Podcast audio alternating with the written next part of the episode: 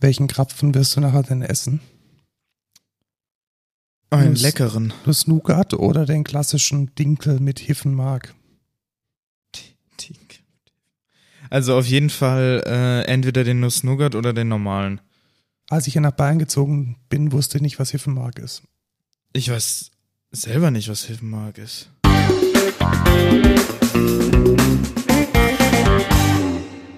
Hallo und willkommen zur 98. Folge Code Culture Podcast. Ich bin der Lukas.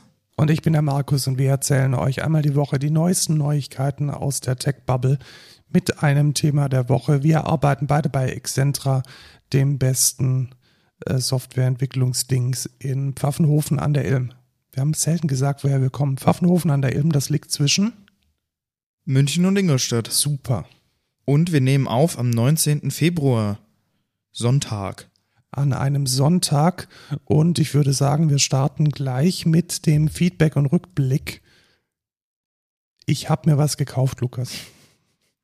Ja, und ich habe dich auch schon dafür ausgelacht. So eine Kleinigkeit, ne? Ja, es sind ja nur, wie viel? 1500 Euro? Ja, plus halt noch 200, 300 Euro Zubehör. Äh, ich habe ein neues iPad.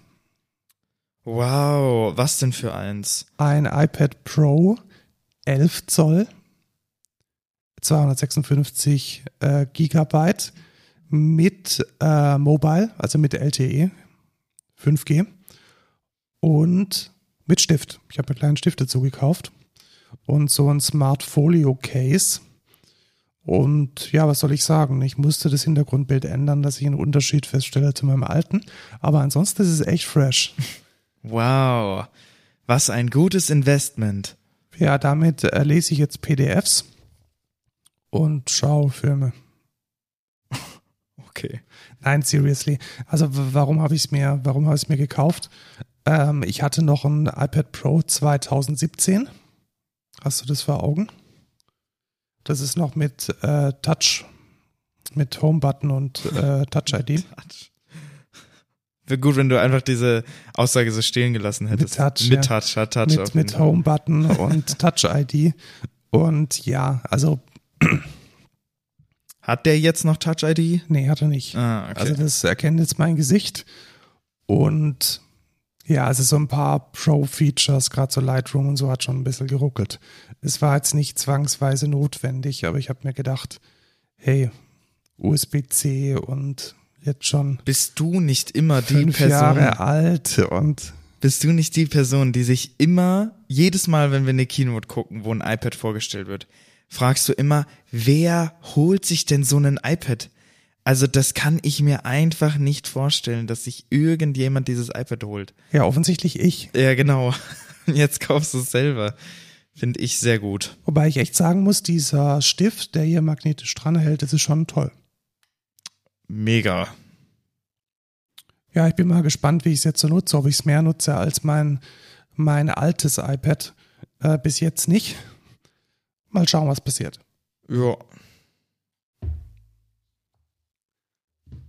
Zum Beispiel werde ich mein iPad vielleicht nutzen können in der neuen Vorlesung, denn ich bin auch im kommenden Sommersemester wieder Dozent an der Technischen Hochschule Ingolstadt und ich möchte dieses Mal was ganz was Neues machen.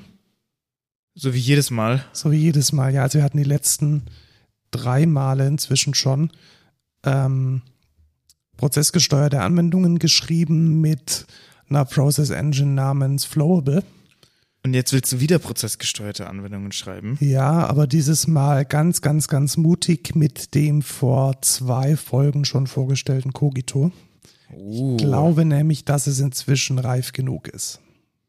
Du kennst es seit? Ich kenne es seit, hm, also ich kenne es seit einem Jahr, aber wirklich Ja, ernsthaft okay. verwendet eigentlich erst seit zwei Monaten oder so. Ja, ist auf jeden Fall mutig. Aber du bist ja der. Hype-Boy. Genau, ich bin der Hype-Boy, ich bin mutig.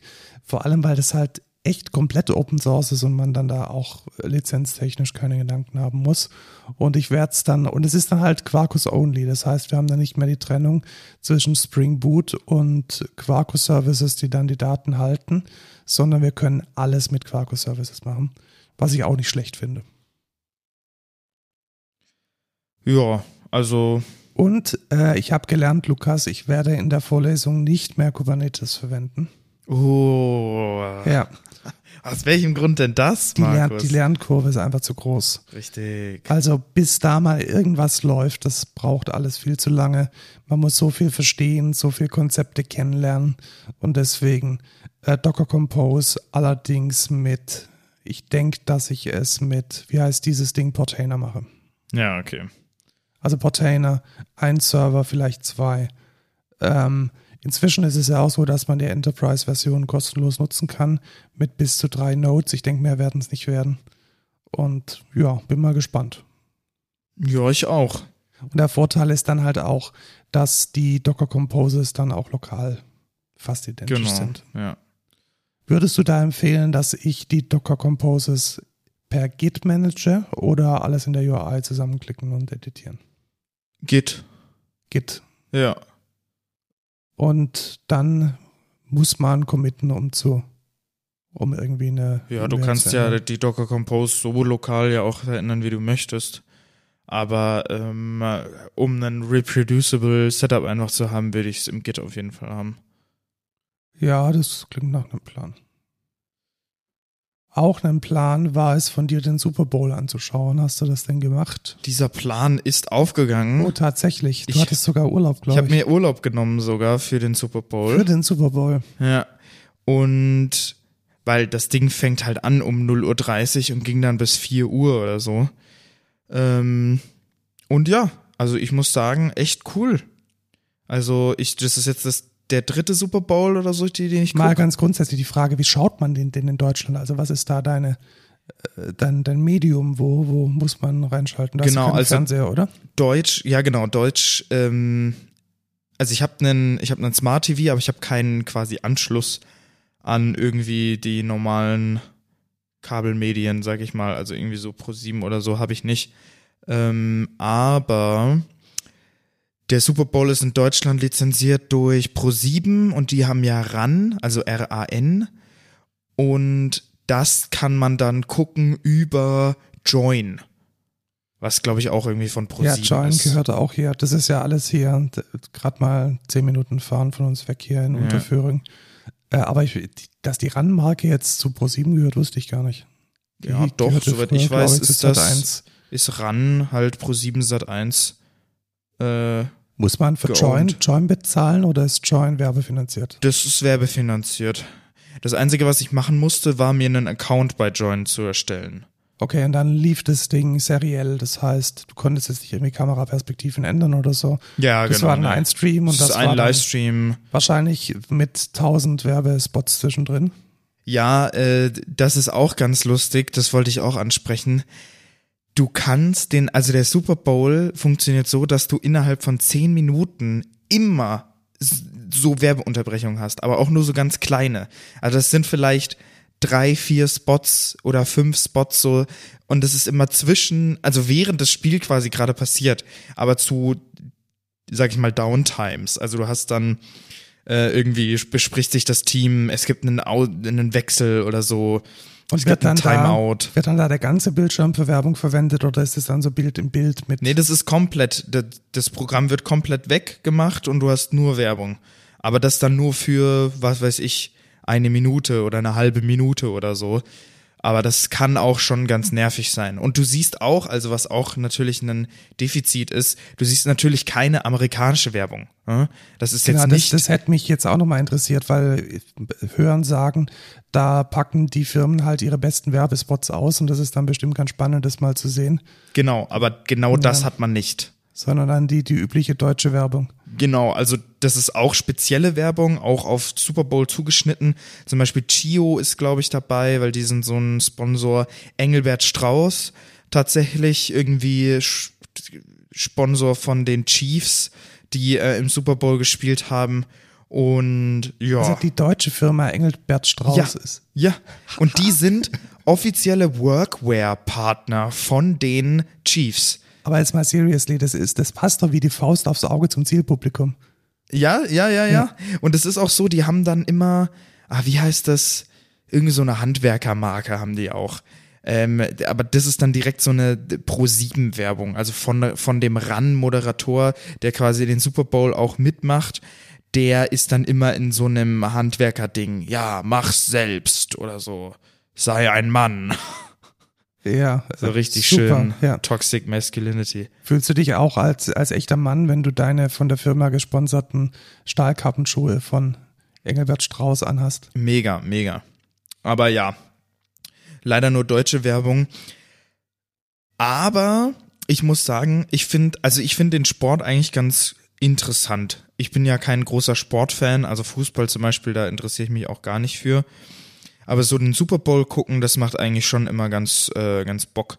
Äh, vor allem, wenn man sich dann mal ein bisschen in die Regeln und so reingelesen hat, wie das Spiel abläuft, etc. pp ist es echt eigentlich ganz cool und äh, ist auch spannend. Also ich, ich kenne mich jetzt mit den Teams auch nicht so aus. Ich kenne nur, ich weiß nur, die Chiefs haben auch schon mal einen Super Bowl gewonnen.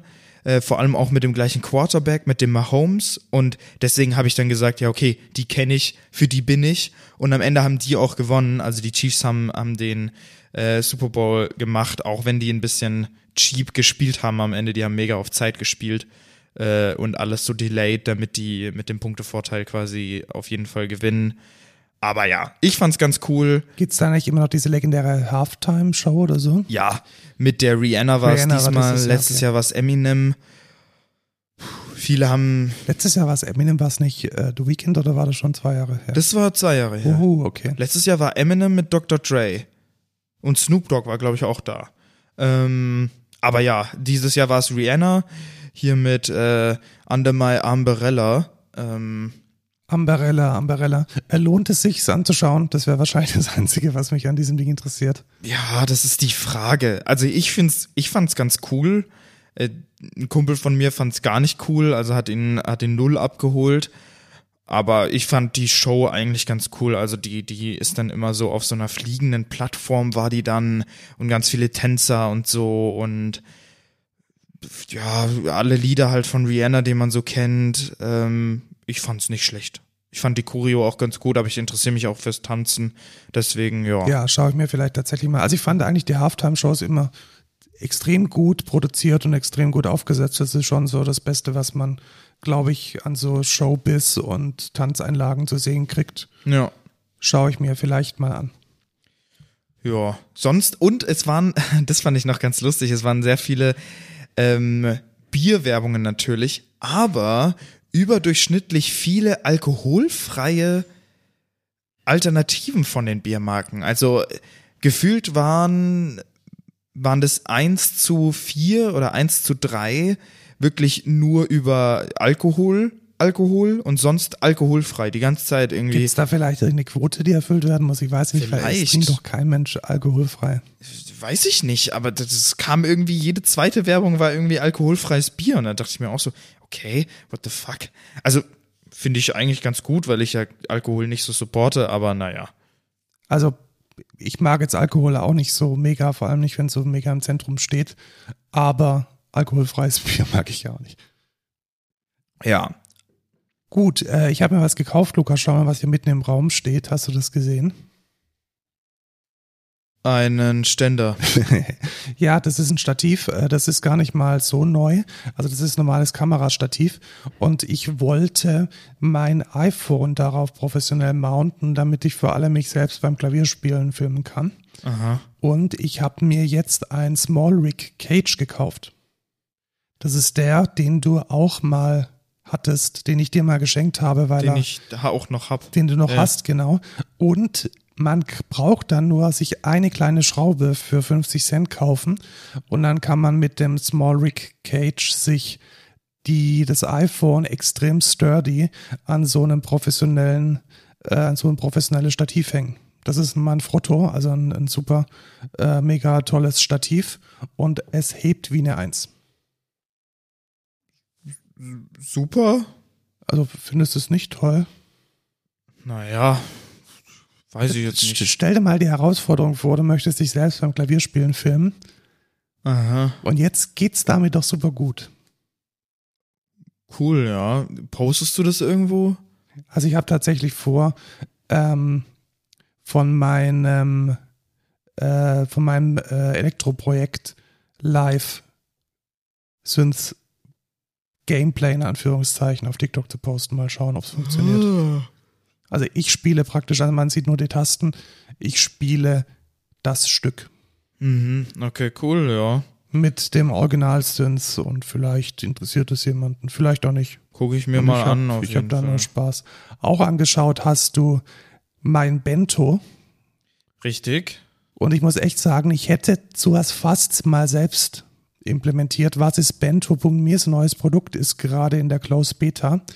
Da kann man sich Webvisitenkarte, kann man so nennen. Ja. Da kann man sich eine Webvisitenkarte machen und es macht genau das, wo ich, was ich eigentlich ganz, ganz, ganz wichtig finde für so eine Webvisitenkarte. Foto, Name, kurzer Text und dann einfach ein Link zu allen Projekten und Socials, die man je gemacht hat. Ja. Und das ist eine ultra gute User Experience. Es sieht wahnsinnig minimalistisch aus.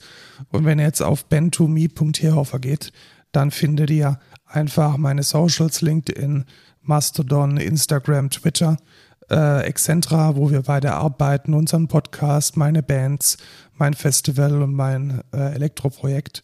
Und das ist einfach an einer Seite alles gesammelt. Perfekt. Nice. Also ich finde auch, sieht echt ganz schick aus. Ähm, ich finde es bloß immer schade, dass man das nicht auf seine eigene Domain einfach packen kann. Ja, tatsächlich. Also ich habe mir wirklich überlegt, sowas ähm, wirklich mal so als kleines Projekt selbst zu machen. Du kannst jetzt einfach den Source Code nehmen und den. Würde mit, mit, mit Directus als Backend wahrscheinlich sogar relativ gut funktionieren. ja. Aber ganz ehrlich, das Ding ist, also besser als so wird's nicht. Ja, tatsächlich, ja. Also und auch die User Experience ist super.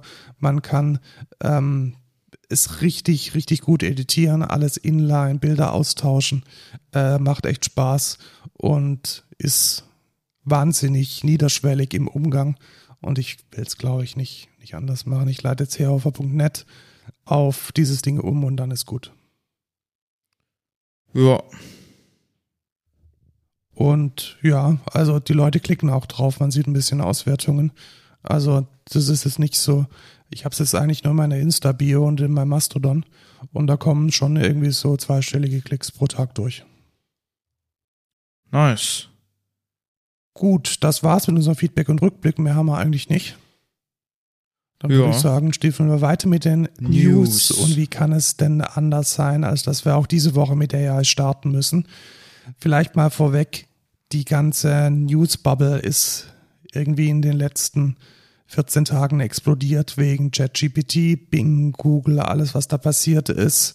Strategy von Ben Thompson hat relativ länglich, ich glaube in vier, in vier Artikeln, John Gruber, Daring Fireball, auch in dem Podcast, es ist wahnsinnig viel rundgegangen und ja, wir können jetzt eigentlich nichts anderes tun, als ihm ein bisschen hinterher zu treten. Und das erste, das wir erwähnen sollten, ist, dass Google einen ChatGPT Rivalen an den Start bringen möchte namens Bard. Also nicht Bart wie der ähm, kleine Bub von den Simpsons, sondern Bard wie der Barde. Genau. Und ja, die Demo ging ein bisschen in die Hose tatsächlich, hast du es mitbekommen? Ja, da war irgendwas, hat er dir das falsche Ergebnis gezeigt oder so und dann. Ja, tatsächlich. Also es gab einen kleinen semantischen Fehler. Also man, die haben ihn irgendwie, sagt mir ein paar, Fact, paar Facts über, ähm, über, wie heißt dieses neue Teleskop, das ähm, jetzt ganz tolle Bilder macht. Und da war eine Sache semantisch ganz schwierig. Also da kam sowas raus, das erste Bild war von einem Planeten.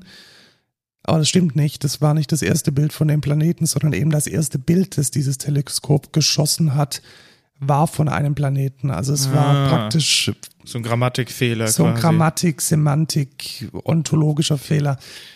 Ja, geht so. Und da hat sich jetzt halt die ganze Presse drauf gestürzt. Also ich möchte es jetzt nicht so, so mega unterstreichen. Allerdings, was man sagen muss, ist einfach, dass Google das verpennt hat. Also ich Ja. glaube, vor allem mit der nächsten News, die jetzt kommt, nämlich dass ChatGPT als Teil von Bing.com, also von der Suchmaschine von Microsoft eingesetzt werden soll, ist, glaube ich, jetzt ein ganz, ganz, ganz, ganz großes Bedrohungsfeld für Google als Suchmaschine. Oder wie siehst du das? Das kann schon gut sein. Ich lehne mich da mal zurück und gucke mir das einfach alles an. Ich kann da, glaube ich, also ich glaube, man kann da jetzt einfach noch keine Aussage drüber tätigen. Ja, wobei ich tatsächlich sagen muss, also wir machen es ja heute auch zum Thema der Woche. Ich bin inzwischen wirklich davon überzeugt, dass ChatGPT und ähnlich gute Netzwerke eine ähnliche Revolution lostreten werden wie das Smartphone, wie das iPhone. Das glaube ich tatsächlich mittlerweile auch. Also ich glaube auch, dass das, ja, uns auf jeden Fall sehr viel begleiten wird in den nächsten äh, zehn Jahren und sich dann noch sehr, sehr viel entwickeln wird.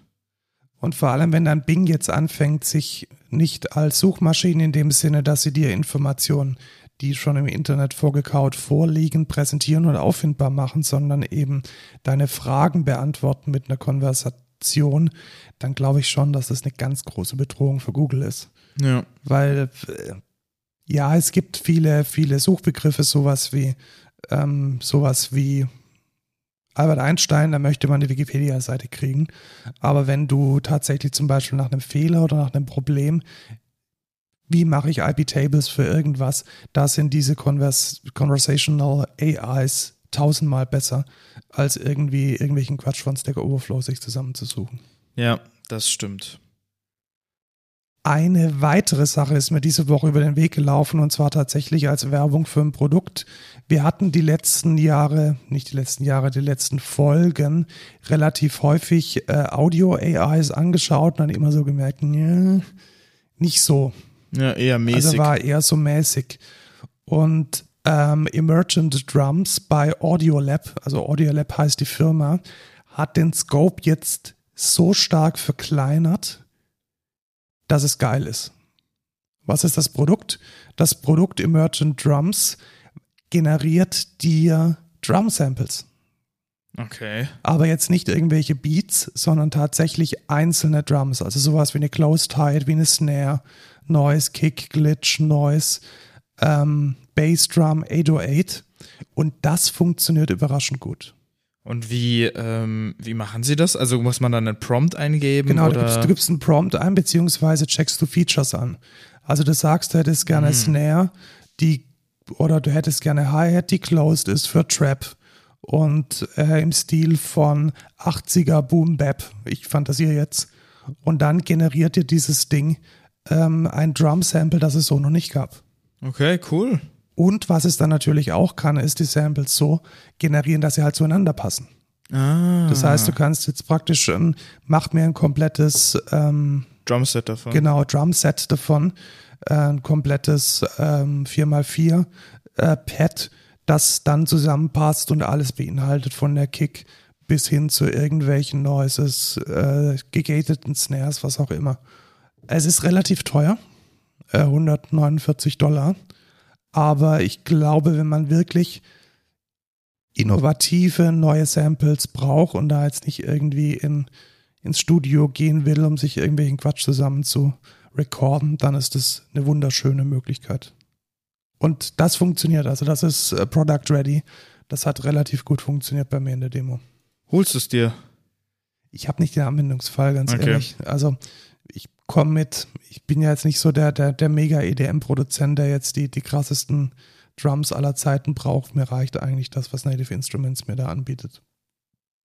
Aber ich glaube schon, dass das jetzt für, also lass es mal ein bisschen billiger werden, dann ist es, glaube ich, nicht mehr notwendig, dass man sich diese ganzen Sample Packs für, die kosten ja jetzt auch nicht nichts, also die liegen ja auch irgendwo wie so weit 30 bis, bis 50 Euro.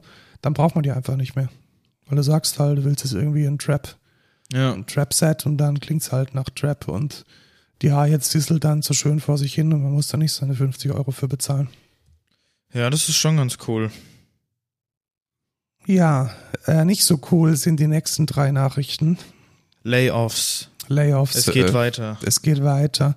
Und ich fand es wirklich sehr, sehr, sehr spannend, dass sowohl GitHub als auch GitLab beide am selben Tag Layoffs angekündigt haben. Hast du mitbekommen? Also das, What the fuck? Echt das am gleichen ja, Tag? am gleichen Tag beide am 9. Februar. Krass. Und ähm, das fand ich dann schon ein bisschen ähm, ja, spannend. Vor allem, weil GitHub noch einen zweiten Schritt gemacht hat. Sie haben alle ihre Offices aufgegeben. What? Ja.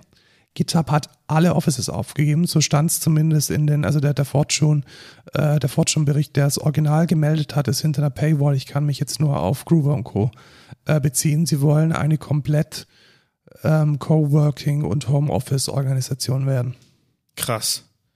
Das heißt, sie haben nicht nur 10% der Leute entlassen, sondern auch, ich versuche ich schwäche es jetzt mal ein bisschen ab, weil ich mir nicht sicher bin, dass es alles ist, aber sie haben erhebliche Teile ihrer Office-Infrastruktur aufgegeben. Krass, okay. Und ähm, ja, also wir haben es ja selbst mal durchgerechnet für uns, was denn GitHub mit allen Finessen kosten würde.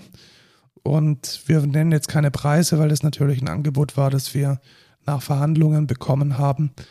Aber es ist schon ein beachtlicher Betrag Ja. mit fünf Ziffern pro Jahr. Für eine Firma wie uns mit über 20 Entwicklern.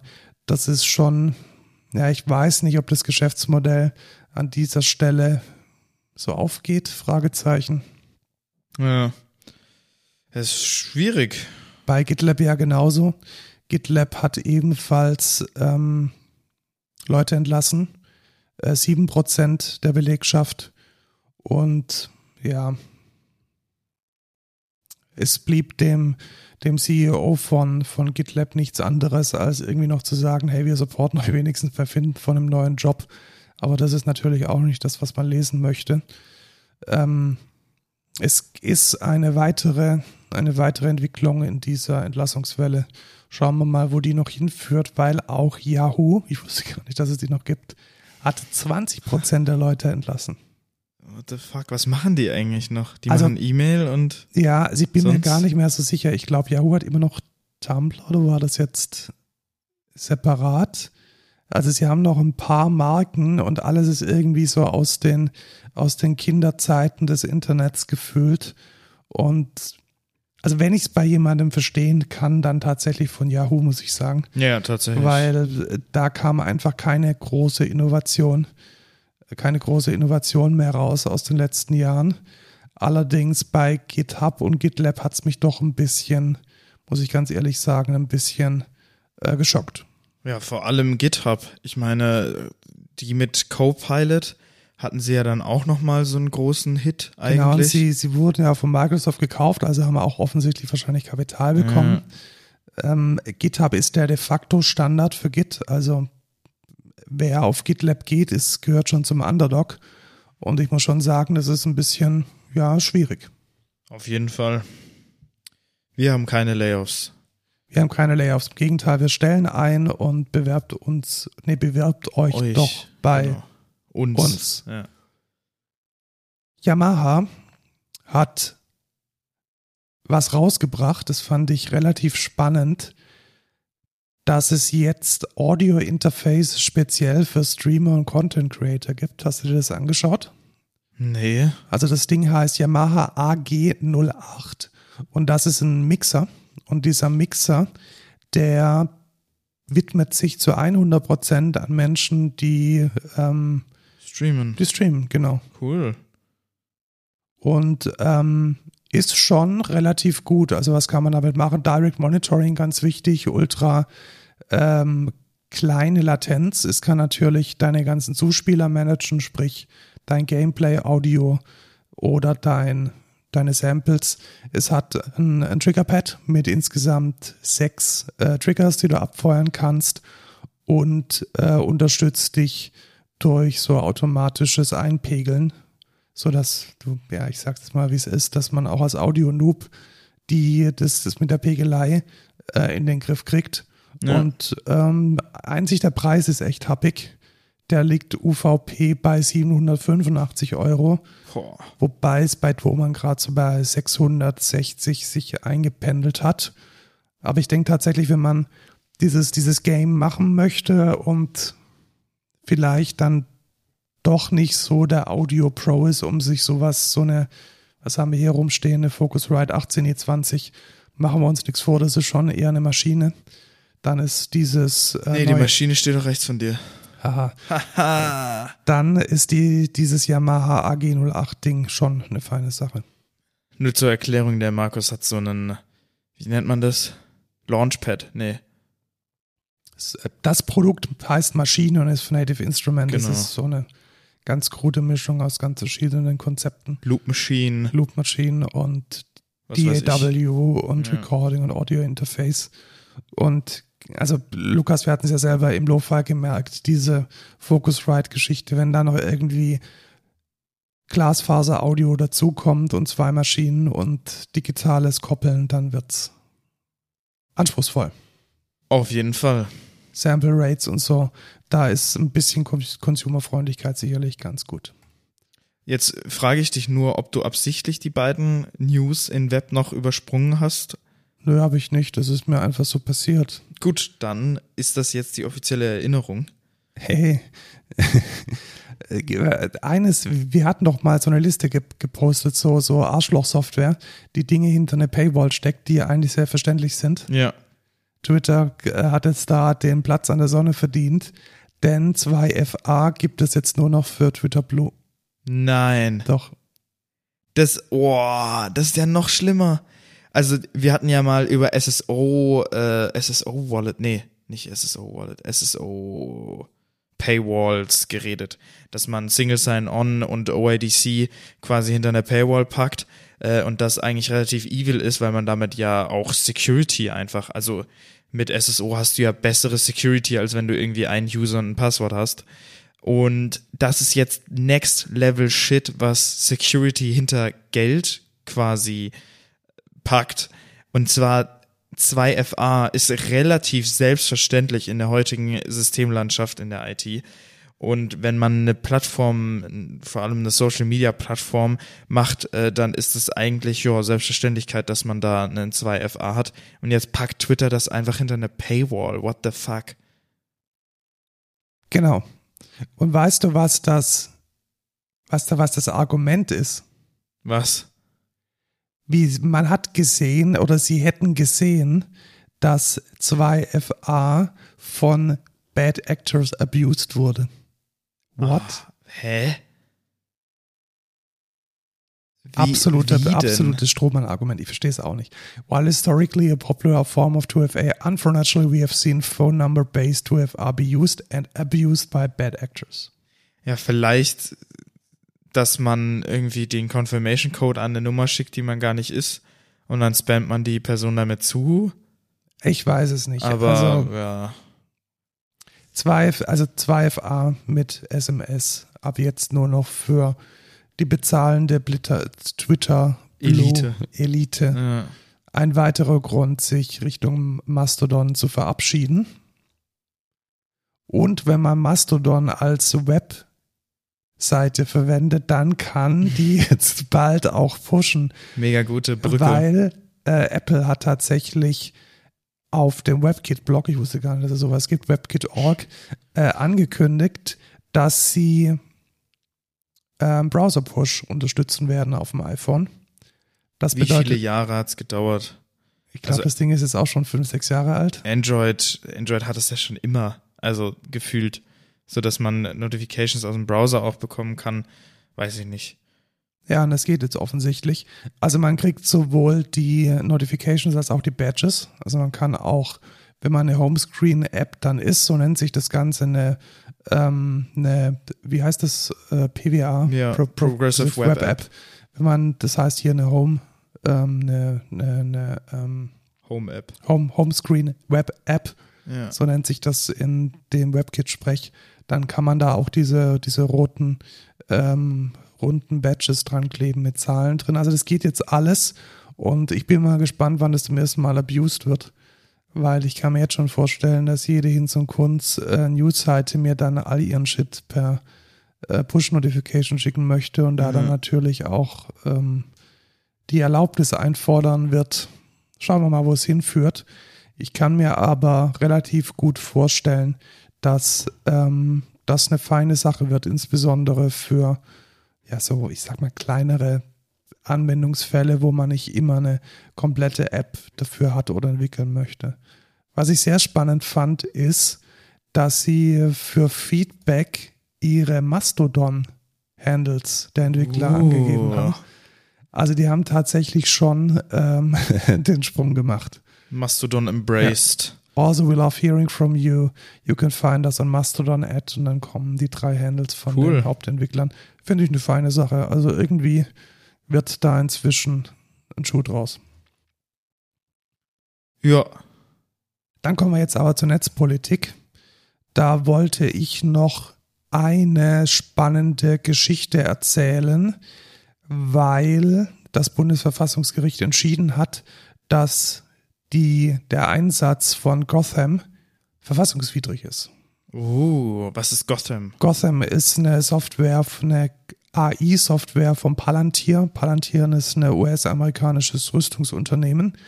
Die wir auch schon mal, glaube ich, erwähnt hatten. Nee, tatsächlich nicht. Ach nee, das ist Also, dann Pegasus. Das nee. war, doch, das war, glaube ich, Pegasus. Pegasus? Palantir, genau. Pegasus ist, glaube ich, israelisch und Palantir ist, wenn mich nicht alles täuscht, äh, komplett US-amerikanisch.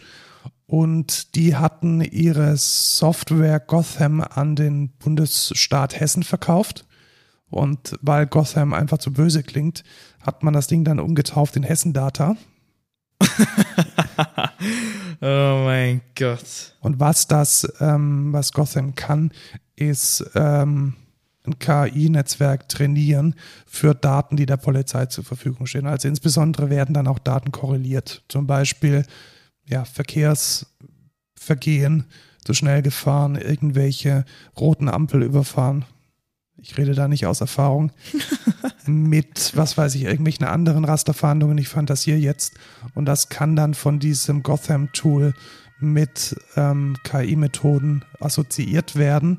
Und genau diese Form der Datenverknüpfung hat jetzt die, das Bundesverfassungsgericht äh, verboten auf eine äh, Klage der GFF hin, Gesellschaft für Freiheitsrechte. Und das finde ich eigentlich relativ gut, weil man dafür, also gar nicht mal so sehr, weil ähm, die Idee eine schlechte ist, das muss man dann sehen, sondern weil es einfach kein Gesetz dafür gab. Es gab keine Erlaubnis dafür. Und genau das hat das ähm, äh, BVG jetzt festgestellt. Und damit gehört Gotham jetzt wohl nicht mehr zum Arsenal der hessischen Polizei. Ja. Dann Hessen-Data. sind wir durch mit den News und kommen zum Thema der Woche. Genau, ich wollte mal erzählen, wie man den ChatGPT in seiner eigenen Anwendung nutzen kann. Wie geht das denn? Also, wo fangen wir an? Ganz grundsätzlich muss man verstehen, dass ChatGPT ein Produkt ist von einer kommerziell agierenden Firma namens OpenAI. Das heißt, das, was wir unter chatopenai.com kennen, ist eine Implementierung oder ein Produkt und hinter dem steht eine Firma namens OpenAI und diese Firma bietet die Plattform auch als API an. Mhm. Und zwar ausschließlich als REST API. Das heißt, wir können gewisse Anfragen an OpenAI per REST schicken und bekommen dann dafür eine Antwort. Okay. Wie funktioniert das, stellt man jetzt die Frage. Genau, also ist das dann so wie die normale, der normale Chat oder ist das spezieller? Eben nicht, eben nicht. Okay. Also, ähm, grundsätzlich ist es so, dass man diese APIs gibt einen wichtigen Endpunkt und an diesen Endpunkt schickt man ein JSON und dieses JSON hat als wichtigste Payload den Prompt.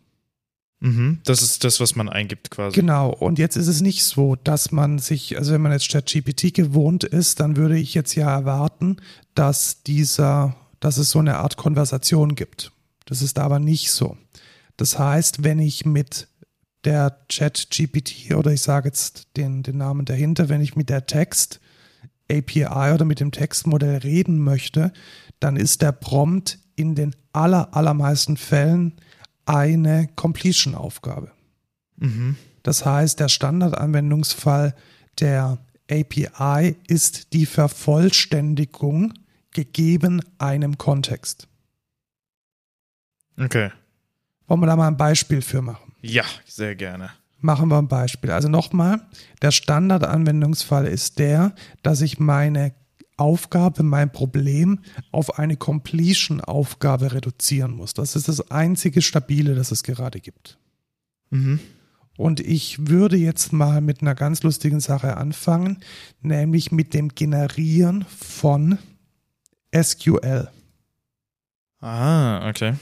Also stell dir vor, du hast ähm, eine Datenbank und in dieser Datenbank gibt es Filme Mhm. und Regisseure. Und jetzt möchtest du, dass ChatGPT für dich die Frage beantwortet, gib mir bitte den neuesten Film von Steven Spielberg. Ja. Also Select, Order und so weiter, where ähm, movie.director equals whatever. Da braucht man sich ja dann gar keine Gedanken mehr machen. Das macht ja dann ChatGPT für einen. Das oder? macht dann ChatGPT für einen. Aber jetzt nochmal die Aufgabe, ich muss das jetzt auf ein Completion-Problem reduzieren. Weil das ist das Ah. Einzige, was diese API gerade kann. Okay. Das heißt, ich gebe dem Prompt erstmal Kontext. Mhm. Zum Beispiel sage ich dann diesem Prompt, hey, pass mal auf, Postgres SQL Tables with their properties, Double Point. Mhm. Und dann gebe ich aus meinem Schema, aus meinem Datenbankschema die einzelnen Tabellen mit den Attributen und im besten Fall habe ich dann zum Beispiel beim Movie eine Director-ID, sodass die AI das Ganze dann mit ihrer Intelligenz korrelieren kann. Mhm. Also schicke ich da dann hin an der zweite Zeile Directors ID Name, Klammer zu, Movies, ID Name, Release Year, Director unterstrich ID, Klammer zu. Und dann muss ich in dem Prompt noch sagen, a query to list und dann kommt meine tatsächliche Question.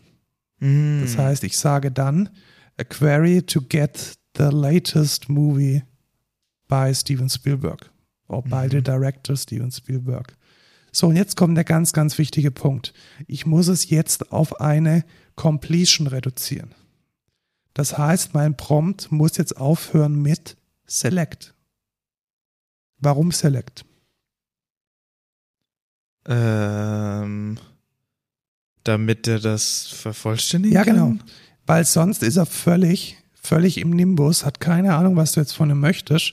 Das heißt, du musst, es ist ja letzten Endes nur so ein statistisches äh, Monster von potenziell eng aneinanderliegenden, genau, Wörtern oder, oder ich sage jetzt mal Tokens. Und damit er da richtig abbiegt, musst du es reduzieren auf Select. Also musst Okay. praktisch sagen Select und dann die Autovervollständigung machen. Also gar nicht mal so smart. Gar nicht mal so smart tatsächlich. Ja. Und dazu, das ist der Prompt, das ist Teil 1 der Payload. Dann gibt es noch weitere Settings, die du dieser Payload mitschicken musst, nämlich die Engine. Ah, das ist die, das Model von dem ChatGPT? Es gibt nämlich verschiedene Models. Und diese Models, die unterscheiden sich in ihrer Geschwindigkeit, wie schnell sie dir antworten und auch in ihrem Preis. Hm, okay. Denn du bezahlst praktisch mit Tokens und je besser das Modell ist, das du verwendest, desto teurer oder desto mehr Token kostet ein Request. Mhm. Das, was wir so unter GPT-3 kennen, ist Text minus DaVinci minus 003. Mhm. Du kannst aber genauso auch Text minus DaVinci minus 002 verwenden oder minus 001 und der kann dann einfach weniger. Das heißt, er antwortet schneller, aber die Ergebnisse sind nicht so gut, sind nicht so präzise. Hm, okay. Das Ganze gibt es auch noch als Code minus DaVinci 002, 003 ist noch nicht draußen. Code würde ich jetzt tatsächlich für dieses SQL-Problem verwenden, weil dieses Modell, also Code minus äh, DaVinci minus 002 ist halt ganz besonders geeignet für Programmcode. Mhm. Dann gibt es allerdings noch andere kleinere, ähm, kleinere Modelle, äh, Text Babbage, Text Ada. Ähm, ich finde es ein bisschen schade, dass Ada das kleinste Modell ist. benannt nach Ada Lovelace, der einzige wirklich bekannten weiblichen Informatikerin. Und Da Vinci der größte ist, whatever. Also man kann sich praktisch mit der Wahl des Modells ähm, Kosten sparen. Das ist eigentlich alles. Mhm. Also man entscheidet sich dann bewusst für ein kleineres Modell, um zum Beispiel Kosten zu sparen oder schnellere oder schnellere ähm, Anwendungen zu kriegen. Okay. Dann gibt es ähm, einen Parameter namens Temperature. Dieser Parameter Temperature liegt, ist ein Double zwischen 0 und 1 und damit kann man die, den Determinismus des Models bestimmen. Okay. Ich habe mal ein bisschen damit rumgespielt. Ich fand's, also wenn man praktisch möchte, dass bei gleichem Prompt immer das gleiche Ergebnis kommt, dann sollte Mhm. man es auf Null stellen. Mhm. Das ist so mein Takeaway, wenn man eher so ein bisschen locker, fluffig unterwegs ist und eher so Text, kreativen Output möchte, dann eher in Richtung 1. Mhm, okay. Dann kann man angeben ähm, die Maximallänge der Antwort, die rauskommen soll. Mhm. Ähm, das ist das, das dann besonders toll, wenn man deterministisch sein möchte, was die, die, die, die Response betrifft. Also wenn ich jetzt eine schnelle Antwort möchte oder wenn ich weiß, ich will eigentlich nur eine kleine Klassifikation. Klassisches Beispiel wäre, klassifiziere mir folgende Frage in irgendwie die folgenden drei Domains, irgendwie Movies, Directors und sonst was, dann ähm, oder Sentimentanalyse auf einer Skala von 0 bis 10, wie angry ist dieser Satz, dann kann man damit relativ gut kontrollieren, was denn als Output kommt. Dann kannst du noch angeben, ähm, welche Stop-Sequences du hast. Ähm, das ist tatsächlich cool, wenn du zum Beispiel eine Raute oder einen Strichpunkt einfach als ähm, nicht als semantisches Element hast, sondern um irgendwas voneinander zu trennen. Ah, okay. Dann gibt es noch ein paar andere Dinge, von denen ich überhaupt keinen Plan habe, was sie tun. Die heißen Top P, Frequency Penalty und äh, Presence Penalty. Ich habe Frequency Penalty und ähm, Presence Penalty immer auf Null gesetzt. Ähm, in der Beschreibung steht die Presence Penalty ist sowas wie, wenn ich die auf 1 setze, dann wird die Wahrscheinlichkeit höher, dass das Modell anfängt, über völlig andere Dinge zu reden. Okay. Also sozusagen so, dann wird es Geblubber. So wie du im Podcast. Ja, genau, so wie ich im Podcast. Ja. Also dann wird das Derailing ähm, immer größer. Und Frequency Penalty ist wohl, wenn die, ähm, damit kann ich ähm, verringern, dass das Modell sich selbst wiederholt. Mhm, okay. Also das wird dann damit ähm, bestraft, wenn gewisse Dinge sich wiederholen. Dann äh, kann ich auch noch sagen, ähm, mach bitte ähm, Best of zum Beispiel 10 und dann lässt er das Modell zehnmal laufen und hat dann am Ende nochmal eine Klassifikation, mit der er sich selbst bewertet, was denn jetzt der beste Output ist. ah. Turns out, es kostet halt auch dann auch zehnmal so viel. Ja, logischerweise. Also wenn man dann wirklich sagt Best of 10, dann würde man ähm, die, ja, die Ausgaben massiv äh, in die Höhe treiben. Ich mache immer Best of 1 und das hat Mhm. eigentlich relativ gut funktioniert. Gut. Ja, und jetzt habe ich dieses, diesen REST-Request mir gebastelt.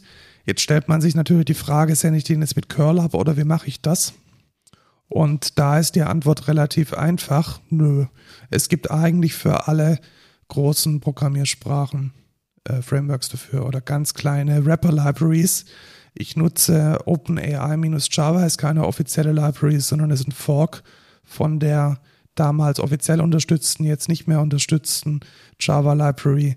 Und das ist so eine, ja, das ist so eine ähm, Fluent API, mit der man sich dann diese Parameter, die ich gerade gesagt habe, relativ easy zusammenbauen kann. ja, nice. Vielleicht probiere ich da auch mal ein bisschen rum. Wie funktioniert das äh, Bezahlen? Eigentlich relativ einfach. Du machst dir einen Account und dann generiert man sich API-Tokens. Also tokenbasiert, du kannst die Tokens dann jederzeit wieder revoken und es gibt auch eine Übersicht, wie viel Kosten man verursacht hat. Ähm, ich schaue mir jetzt mal an. Also ich bin hier im Februar jetzt mit ein bisschen rumspielen bei einem Dollar Cent. Was? Ja, so und im viel? Januar 5 Dollar Cent. Also ich glaube, die haben es nicht mal abgebucht, weil die Transaktionskosten so groß waren. Und ich habe einiges gemacht, Lukas. Also da hast du ja mitbekommen. Ja. Ähm, ich habe schon einiges getestet, auch debuggt. Es laufen teilweise echte Requests auch in den Unit-Tests oder in den Integrationstests. Also es arm werden tut man jetzt in einer kleinen Skalierung nicht, in der größeren wahrscheinlich schon. Also wenn man das jetzt irgendwie an Tausende von Usern äh, verbreitet, dann sicherlich. Aber wenn man jetzt nur mal ein bisschen mit rum experimentieren möchte, dann ist das eigentlich alles relativ cheap. Ja, nice. Was äh, ist mir dabei aufgefallen? Es braucht relativ lange tatsächlich. Also die, äh, die Antwortzeit liegt schon jenseits der zwei bis drei Sekunden. Ja, okay. Was jetzt so eine wirklich mega interaktive Anwendung nicht so einfach macht. Und was ich auch jetzt gelesen habe, ich weiß nicht, ob es stimmt, aber das, was wir unter ChatGPT kennen, also chat.openai.com, macht nichts anderes, als bei jeder Anfrage nochmal den ganzen Konversationskontext mitzuschicken. Aha, okay. Das heißt, es ist eigentlich auch das, was wir jetzt gerade eben haben. Und es wird dann wahrscheinlich auch reduziert auf ein Completion-Problem, bei dem dann eben der gesamte Chatverlauf in jede neue Anfrage nochmal mit reingeschickt wird. Mhm. Was ich auch verstehen kann, Ja, weil ich glaube, anders kannst du den Kontext nicht halten. ja. Also du möchtest ja auch ähm, kontextfrei sein, du möchtest ja stateless sein bei deinen Antworten, sonst skaliert das Ding ja in der Cloud nicht. Und da ist es wahrscheinlich cheaper, nochmal die ganze Konversation mitzuschicken, als dann tatsächlich sich irgendwo im System Eine einen State, State, zu einen halten, State ja. zu halten oder irgendwie einen großen Cache aufzubauen, um sich diesen State dann in irgendeiner Weise vorrätig zu halten. Ja. Ja, cool. Äh, experimentiert mal damit ein bisschen rum. Es macht, ehrlich gesagt, relativ viel Spaß. Also ich habe mir immer so schöne Rapper gebaut, die dann erstmal die Prompts generieren und dann die Antwort verarbeiten, womit man natürlich klarkommen muss, alles ist ein String. Also von Ja. dem Ding kommt natürlich, der Prompt ist ein String, alles ist ein String. Haben wir gerade Be Real? Oh, ja, wir haben haben gerade. Be Real, oh nein, ich habe mein Handy gar nicht da. Haha, Ähm, ich schon. alles, alles ist ein String, ja, dann kannst du mich jetzt gleich fotografieren und ins Internet stellen. Alles ist ein String und das macht's dann tatsächlich auch ein bisschen, ja, ein bisschen schwierig im Umgang. Also da muss man relativ viel ähm, parsen und auch viel Fehlererkennung außenrum machen, weil nicht immer funktioniert das Ding so, wie man sich's denn gerne vorgestellt hätte. Ja. Das war unser kurzes, aber doch recht nettes Thema der Woche. Eine Sache möchte ich vielleicht noch kurz erwähnen. Es gibt, ich habe gerade eben gesagt, man muss alles auf ein Completion-Problem lösen. Das ist nicht richtig. Es gibt inzwischen auch einen Modus, da kann man inserten. Das heißt, man kann praktisch, das ist wie eine Completion, die mittendrin stattfindet. Hm. Also du kannst dann in dem Prompt geschweifte Klammer Insert, geschweifte Klammer zumachen, nicht geschweifte Klammer, eckige Klammer. Und dann äh, macht er sozusagen eine Completion innerhalb von deinem Prompt. Und inzwischen gibt es auch sowas wie ein äh, zweiteiliger äh, Buddy, wo du dann sagen kannst, hey, das ist mein Input, das ist zum Beispiel ein Text. Und dann kannst du nochmal eine Instruction dazu geben. Ah, kannst du sagen, okay. fix the grammar or translate to Swahili oder ähm, rephrase in a more professional äh, wording, ähm, dann ist diese Trennung auch nochmal da. Wobei ich da tatsächlich auch glaube, und Taube wird wahrscheinlich nichts anderes machen, als wieder nur einen Prompt entsprechend generieren. Ja, rein theoretisch, was, was ja die AI nur macht, ist immer das nächste Wort erraten. Oder nächste Ja, Wörter genau, das erraten. nächste Wort erraten Ja. nach einer gewissen statistischen Wahrscheinlichkeit. Und deswegen kann ich es auch voll verstehen, dass es halt am besten funktioniert mit der Completion, weil dann ist sozusagen der Startpunkt gesetzt. Genau. Gut, kommen wir zum Code der Woche. Woche, Woche. Du hast einen ausgewählt.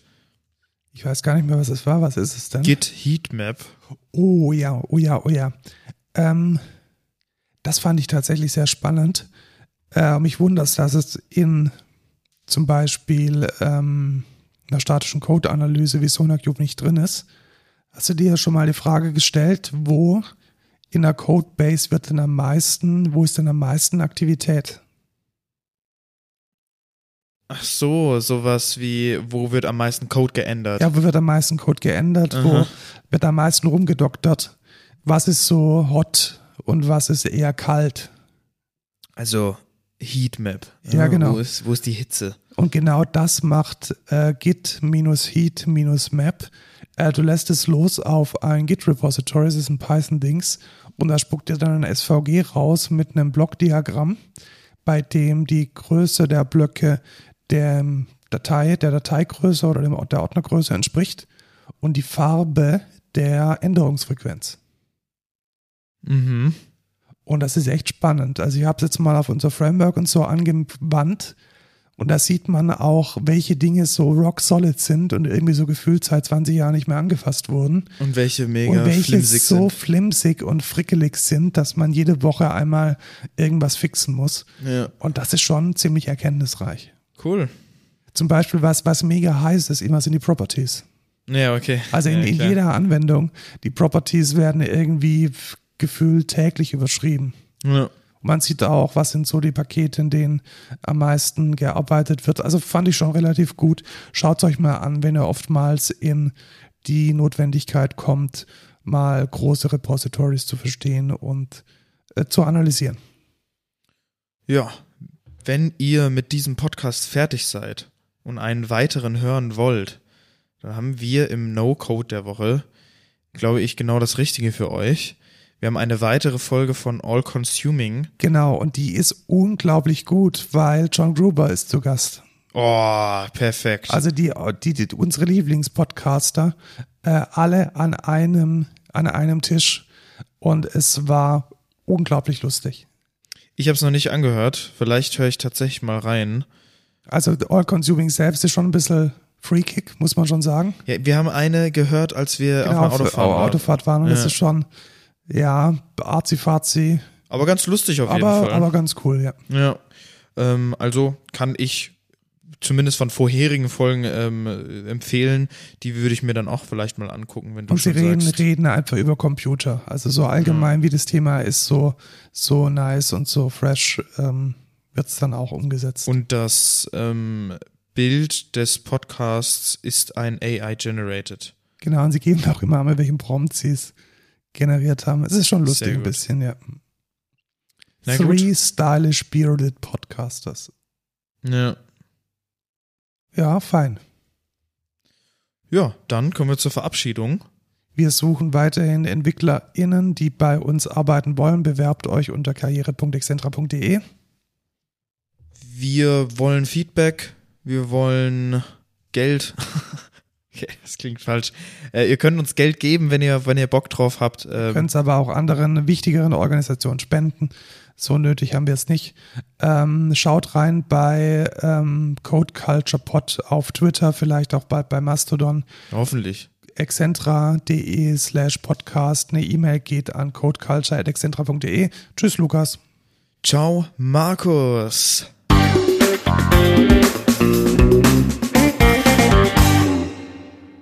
Aber jetzt isst du den Krapfen. Jetzt esse ich den Krapfen. Aber nicht den mit dem Hi Hiffen. Nicht, nicht den mit dem Hilfenmark, Nee, den weil ich weiß, Nutella immer noch, Nougat, ich weiß immer noch nicht, was das ist. Cliffhanger aufgelöst, Hagebutte. Hagebutte, ja, das kenne ich.